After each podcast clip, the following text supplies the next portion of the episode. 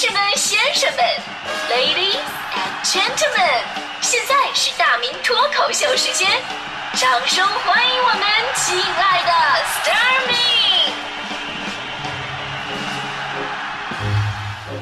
好，欢迎各位来到今天的大明脱口秀，我是大明。昨天呢，不是记者节吗？啊，记者节我我过节啊，我一下节目，我妈就给我发微信问候我说：“儿子，听你节目说今天记者节呀？”我说：“是啊。”问：“那你过这个节吗？”我说：“我我算是记者，我有记者证，我当然过了。”啊，那儿子发钱吗？不发呀。啊，儿子，那搞庆祝活动吗？我说：“不搞啊。”啊，儿子放假吗？我说显然不放啊，我刚下节目嘛。最后我妈问：“那不发钱、不庆祝、不放假，那你们过这个节是什么意思啊？”我告诉我妈：“这就让你们知道我们很辛苦，对吧？在这一天，让你们对我们说说一声你辛苦了。”啊，完了就完了嘛。我妈一听很欣慰啊，儿子，那你辛苦了。你爸呀，非让我给你发个红包，我就说不用嘛，这是。那没事了啊，那拜拜啊。这，我我突然感觉自己错过了一个亿。但是媒体人呢，真的是挺辛苦的。之前央视主呃主播不是说过吗？说什么地球不爆炸，我们不放假；宇宙不重启，我们不休息。是电台主持人又何尝不是如此呢？领导不训话，就是小长假；周末能双休，就是黄金周啊！干我们这行，应该是放假最少的行业了。不仅没有双休日，就正常的节假日吧，也得坚守岗位。没办法，用一部电影的名字就可以总结：永不消逝的电波，对吧？我们领导吧也很过意不去，看着我们一天天不放假，大家伙在单位里边天天熬得四肢无力、腰酸背痛，仿佛身体被掏空，对吧？我们领导吧也过来挨个跟我们谈心呢，说：“哎呀，你说这多累呀啊！你说你出去放个假散散心吧啊，出去吧出去吧。”但我们每个人都说：“不，领导，您是一片好意，可是我怕我不在，收听率会下降啊。”领导非常感动，出去了。其实我们每个人内心的真实想法是这样的。其实我怕我不在的时候收听率会上升啊，所以呢，谁不想放假呢？从个人的角度，放假可以让自己有更多的时间回归生活的意义，然后呢，充满动力的继续工作。而从社会的角度呢，这放假可以拉动消费，促进交流。但是从目前来看哈，我们的两个法定的长假黄金周各有各的不容易。比方说十一黄金周，那真的是黄金周啊，走到哪那堵得跟粥一样，是吧？春节更无聊啊。且不说春运的人流量吧，咱就是说到家了，面对各式各样的问话、关心，呃，这这这这，说实话受不了。所以我建议啊，以后春节咱们别叫春节，应该改个名应该叫定时回家交代自己感情生活状况，以及分析自己为什么还没有对象，还有上次给你介绍那个人不错呀，为什么不喜欢姐？所以呢，怎么更加科学合理的放假？让人们能够在假期得到充分的休息，或者更有充足的时间呢，呃，去想去的地方还不用那么堵，哎，成了一大讨论课题了。而最近呢，贵州省的清镇市做出了一个目前为止哈我们看到的关于放假最大胆的改革，那就是一个月，咱们假设是三十天，你可以连上二十二天班，然后任意选择一个时间点连休八天，也就是说每个月都有一个黄金周，每个月都可以有一场说走就走的旅行。呃，具体来看一下，这个清镇市印发的文件指出，将坚持立足实际，不搞一刀切。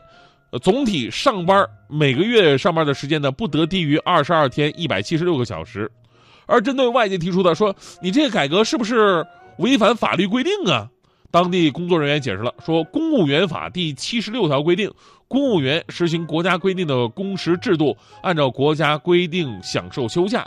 公务员在法定工作日。之外加班的，应当给予相应的补休，所以这个试点工作仍然坚持以国家规定的标准工时为基础，只是实行错时延时制，相当于调休。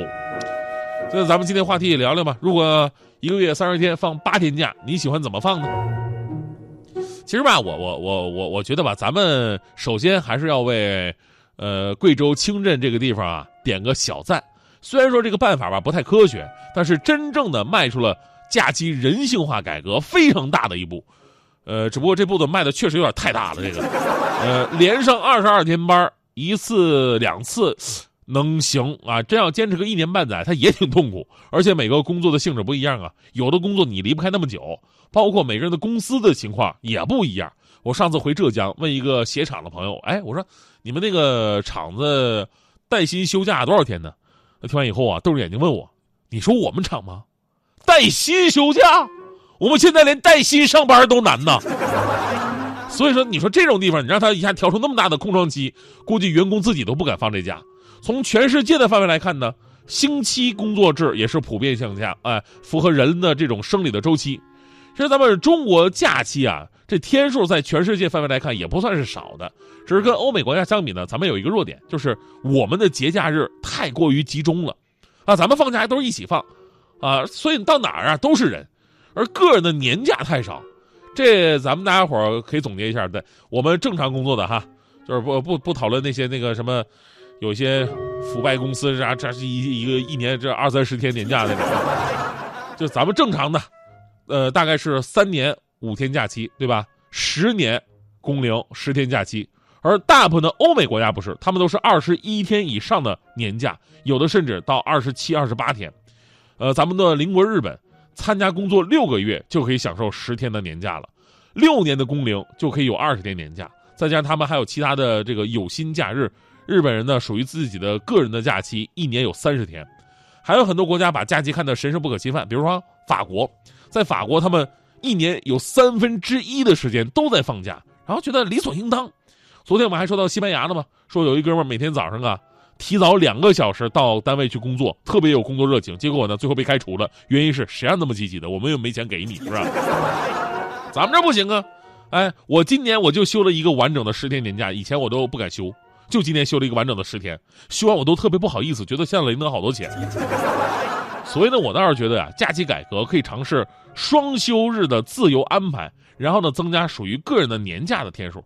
但是最重要的还是我们得提升这个效率。一个呢是提升工作的效率，当然了也提升放假的效率。有朋友说了，这放假效率怎么提升啊？啊，我跟你说，有的人吧，好不容易放个假，一点规划都没有，假期很快就过去了。你知道为什么假期你总感觉很短暂吗？因为你的假期没有上午，一醒来就中午了，对吧？那你知道为什么上班以后日子变得这么长吗？因为上班以后他不仅有上午，他还有早上。那比方说我吧，每天九点下了节目都会感叹。天哪，今天才刚刚开始啊！我